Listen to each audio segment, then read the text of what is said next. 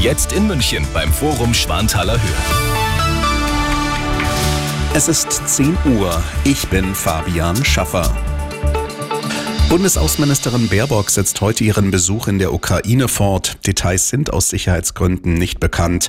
Gestern hatte Baerbock in der Hafenstadt Odessa ihren ukrainischen Kollegen Kuleba getroffen.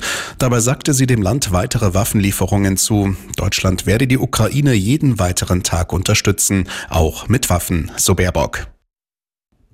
Dutzende Bauern haben gestern am Rande einer parteiinternen Veranstaltung der Grünen in Magdeburg protestiert, an der auch die Bundesvorsitzende Lang teilnahm. Die Bauern parkten ihre Traktoren rund um den Veranstaltungsort und zündeten Feuer an. Seit Wochen protestieren die Bauern gegen die Agrarpolitik und immer wieder richtet sich der Ärger besonders gegen die Grünen.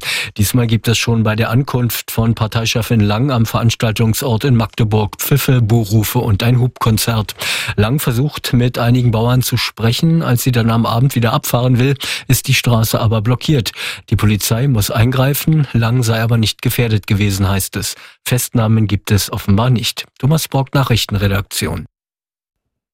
Die Kommunen in Deutschland fordern eine schnelle Einführung der Bezahlkarte für Asylbewerber. Der Hauptgeschäftsführer des Deutschen Städte- und Gemeindebundes Berghegger forderte in der Neuen Osnabrücker Zeitung Bund und Länder auf, im März die Einzelheiten zu klären.